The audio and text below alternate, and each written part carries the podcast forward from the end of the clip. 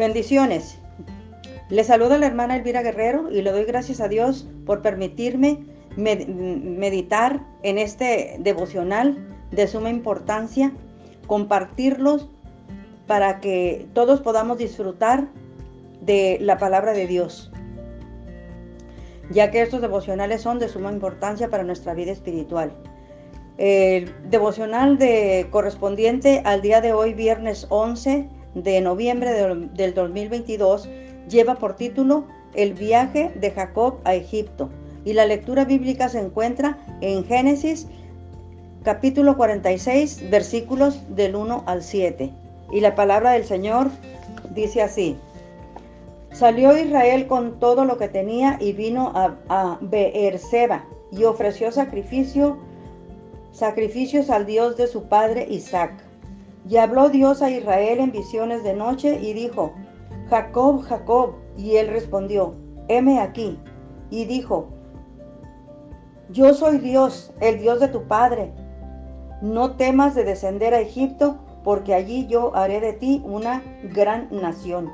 Y descenderé contigo a Egipto, y yo también te haré volver, y la mano de José cerrará tus ojos. Y se levantó Jacob de Berseba, y tomaron los hijos de Israel a su padre Jacob, y a sus niños, y a sus mujeres, en los carros que Faraón había enviado para llevarlo. Y tomaron sus ganados y sus bienes que habían adquirido en la tierra de Canaán y vinieron a Egipto. Jacob y toda su descendencia con, consigo. Y sus hijos y los hijos de sus hijos consigo, sus hijas y sus hijas, perdón, sus hijas, sus hijas y las hijas de sus hijos, y, a toda su descendencia trajo consigo a Egipto. Así, hermanos, vamos a estar meditando en esta palabra del Señor. Podemos ver también que, que Jacob ofrece sacrificios a Dios en Berseba. Y Dios le habla a Jacob en visiones de noche y después de llamarle por su nombre le dice que, que no tema, ¿verdad?, descender a Egipto. Allí su descendencia será una gran nación y Dios le acompañará a él y a su descendencia. Jacob va a Egipto con sus hijos, su ganado y sus bienes. Muy bien. Entonces, la mudanza de la familia de Jacob a Egipto es un acontecimiento relevante en la redención de la humanidad. Acuérdense que pues ellos van a ser los, las doce tribus. Y de allí pues hay genealogías y y hasta nuestro Señor, ¿verdad? Va, va a venir. El autor de Génesis registra que Israel salió con todo lo que tenía. Eso nos lo dice en el versículo 1. Este cambio ha sido una decisión importante para Jacob. No es fácil mudarse a una tierra desconocida con una familia numerosa. En Berseba Jacob presenta sacrificios a Dios y Berseba se trata del, del extremo sur de Israel como dice la frase, desde Dan hasta Berseba. En eso lo, vemos nosotros en Jueces 20, versículo 1. Y Dios anuncia que esto es parte de su plan. Así, hermanos, nosotros podemos ver aquí que Dios le habló a Jacob, al, eh, al que en este caso se alude como Israel, su nombre del pacto. En visiones de noche, la primera comunicación que se le concedía a un patriarca desde los días de Abraham, en el, eh, cuando Dios le habla también a Abraham en el capítulo 15, versículo 1, donde la palabra del Señor le, dice así, después de estas cosas vino la palabra de Jehová a Abraham en visión diciendo, no temas Abraham, yo soy tu escudo y tu galardón será sobremanera grande allí nosotros estamos viendo pues que, Dios también le habla allí a, este Abraham. Entonces llamando al patriarca por su nombre dos veces, eh, una práctica bíblica reservada para casos de revelaciones especiales, Dios, el Dios del padre de Jacob, le, señaló cuatro conceptos importantes. Primero le dijo, primero le ordenó, no que no que no tuviera temor de ir a Egipto, porque porque descendería con él. Y luego eh, eh, en, segundo lugar, le, confirmó la antigua promesa de convertir la descendencia de Abraham, representada por Jacob, en una gran nación, incluso en Egipto. Y el tercero es, prometió hacer volver a sus descendientes, a sus descendientes. Y por último, afirmó que José, su amado hijo, cerraría sus ojos, es decir, estaría presente cuando muriera. Así es de que nosotros aquí podemos, podemos ver que el Señor ya este, había dado indicaciones a, Jacob para que, para que no tuviera temor. Porque acuérdense que, que, Jacob, pues él tiene temor porque pues va a una tierra desconocida, va a un lugar, que, a una tierra que no conoce, va con toda su familia y pues no es fácil, ¿verdad? Que cuando uno se va a mudar a, un lugar y uno es el responsable de toda la familia, entonces uno, uno siempre siente algo de temor porque va a algo desconocido. Entonces, este cambio ha sido una decisión importante para Jacob. No es fácil, ¿verdad? Que él se haya mudado a una tierra desconocida con una familia tan numerosa como era la que él tenía. Porque ya fueron Mm, como 70 personas, ¿verdad? Las que, las, las que eh, viajaron para ir a, Egipto. Entonces, cuando Jacob llega a Berseba, presenta sacrificios a Dios. Aquí en este lugar. Y Dios anuncia que esto es parte de, de su plan. Este viaje que va a hacer Jacob está dentro de los planes de Dios. Jacob tiene temor, pero Dios le promete, yo descenderé contigo a Egipto, yo también te haré volver. Y la mudanza de la familia de Jacob es parte del, cumplimiento de la palabra dicha a Abraham, como antes lo dijimos en, en, en el capítulo 15, Génesis 15, en los versículos 13 y 14.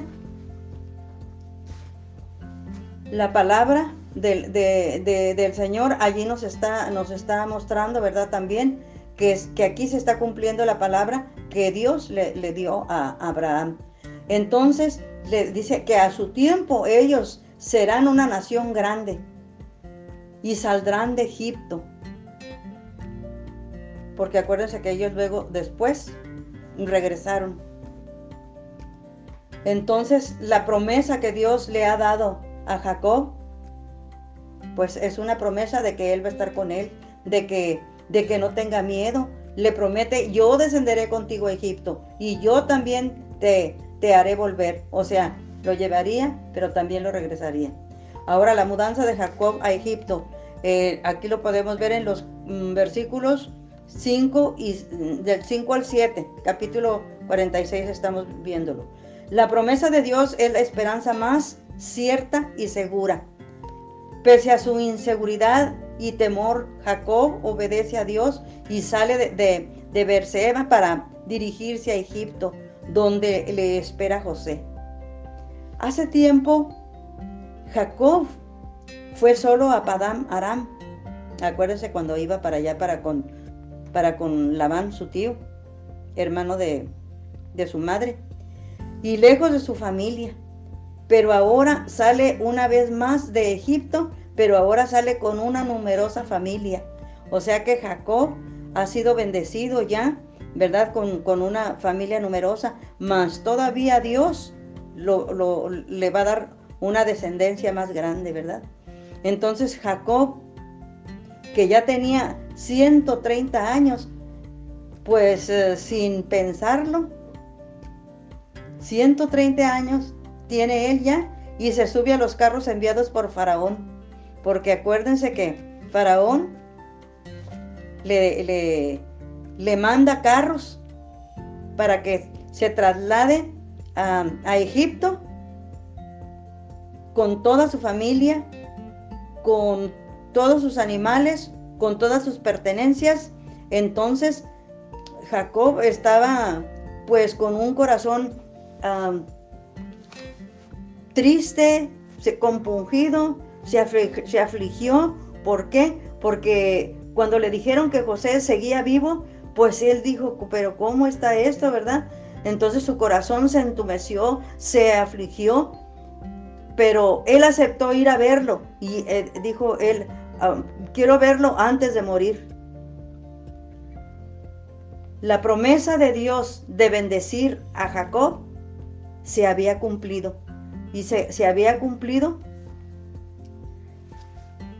porque nosotros podemos ver en el versículo, en el capítulo 32,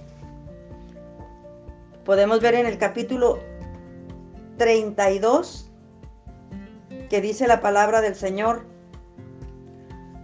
32, 29, para ser exactos, y dice la palabra del Señor así. Entonces Jacob le preguntó y dijo, declárame ahora tu nombre. Y el varón respondió, ¿por qué me preguntas por mi nombre? Y lo bendijo allí.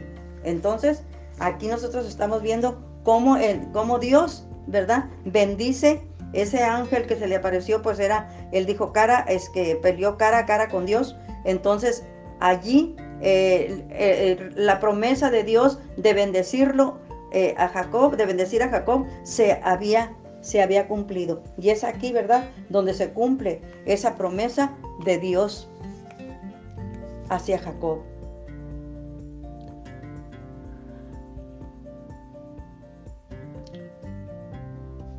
Bendito sea Dios.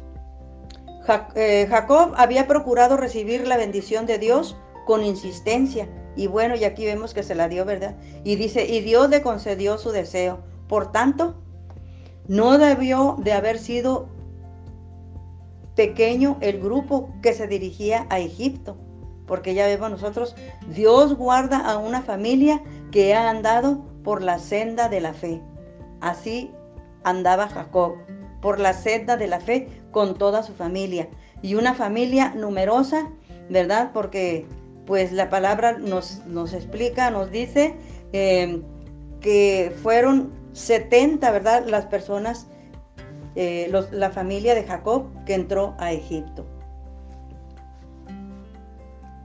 Andar como hijos de Dios es algo importante. El misionero japonés Soda Kaichi, enterrado en el cementerio para misioneros extranjeros en Yanguajin, ayudó a más de mil huérfanos en Corea desde 1921 hasta la liberación de, de esta. Luego regresó a Corea en 1961 y vivió hasta su muerte junto a los niños del orfanato Jan Grak. Esta es la vida de un hombre que conoce la alegría de ser hijo de Dios y que no busca ese gozo en otro lugar. Por, por eso podía partir a un lugar desconocido sin temor. El camino de la religión de la fe se encuentra en dimensiones diferentes. El camino de la religión avanza con el espíritu de esclavitud. Por eso es inestable, aterrador, insatisfactorio y decepciona en cuanto surge una dificultad. Por el contrario, en el camino de la fe se avanza con el espíritu del Hijo. Romanos 8:15. Lo que hace que siempre nos sintamos cómodos, estemos alegres y llenos de gratitud este nos lleva a servir y a tratar a los demás con amor. Leemos la Biblia porque somos hijos del Dios Padre. Y así como un hijo curioso quiere saber más sobre su Padre, nosotros también queremos y anhelamos saber más sobre su voluntad. Queremos volver a escuchar la confesión de amor del Padre. Si conocemos la, la voluntad y el corazón de Dios, podemos andar por cualquier camino con gozo. Ser hijos de Dios es el regalo más valioso que nos dio la cruz de Jesucristo. Gloria a Dios. Vamos a hacer una oración. Oremos al Padre, ¿verdad? Para que nos, nos ayude a mantenernos y a fortalecernos, ¿verdad? En, en en su presencia. Padre Celestial, Jehová Dios, Venimos ante tu presencia para adorarte, alabarte y bendecir tu santo nombre. Gracias Padre por darnos la alegría de ser tus hijos y que el gozo de nuestro corazón lo busquemos en ti, Padre, y no en otro lugar. Sé con nosotros y quita todo temor cuando tengamos que em-, emprender un viaje a un lugar desconocido y con una misión que realizar o mudarnos a vivir a otro lado. Tú nos has prometido estar con nosotros y guardarnos de todo mal. Ayúdanos a creer a, tus promesas siempre, Señor, porque tus promesas son fieles. Pues tú, mi Dios, eres fiel y, y ayúdanos, Señor. Ayúdanos a alimentarnos también con tu palabra y a prestar oído a ella. Aunque las puertas del mundo estén abiertas para ofrecernos algo ilícito, no actuemos con ligereza, sino obedeciéndote a ti, Padre Santo. Ayúdanos a confiar en tus promesas y a caminar contigo, pues no hay error en ti. Y no nos equivocaremos, Señor, si vamos tomados de tu mano. Ayúdanos a buscar con anhelo participar en las obras del reino de los cielos. Andar íntegramente como hijos tuyos, Dios bendito, que no te avergoncemos. Señor, anhelamos tu presencia. Señor, y guarda nuestras familias, porque los tiempos son malos, Señor. Ayúdanos, Padre, Señor, a vivir íntegramente, Señor, delante de ti, Padre. Que quienes nos vean como hijos tuyos, Señor, reconozcan en nosotros o vean, Padre Santo, Señor, que verdaderamente somos tus hijos, Señor, por nuestras actitudes, por nuestras acciones eh, benévolas y, y amorosas para con los demás, Señor. Guárdanos, Señor, en el hueco de tu mano poderosa, Señor. Te doy gracias en el nombre de tu Hijo amado Jesucristo, Señor, en este día, Padre, en el nombre de Jesús. Amén. Así, hermanos, los invito para que sigan escuchando estos devocionales. Son de suma importancia para nuestra vida. Leamos la palabra de Dios, que es el alimento espiritual, que así como nuestro cuerpo necesita el alimento físico, también nuestro espíritu necesita el alimento que es la palabra de Dios. Que el Señor me los guarde y el Señor me los bendiga.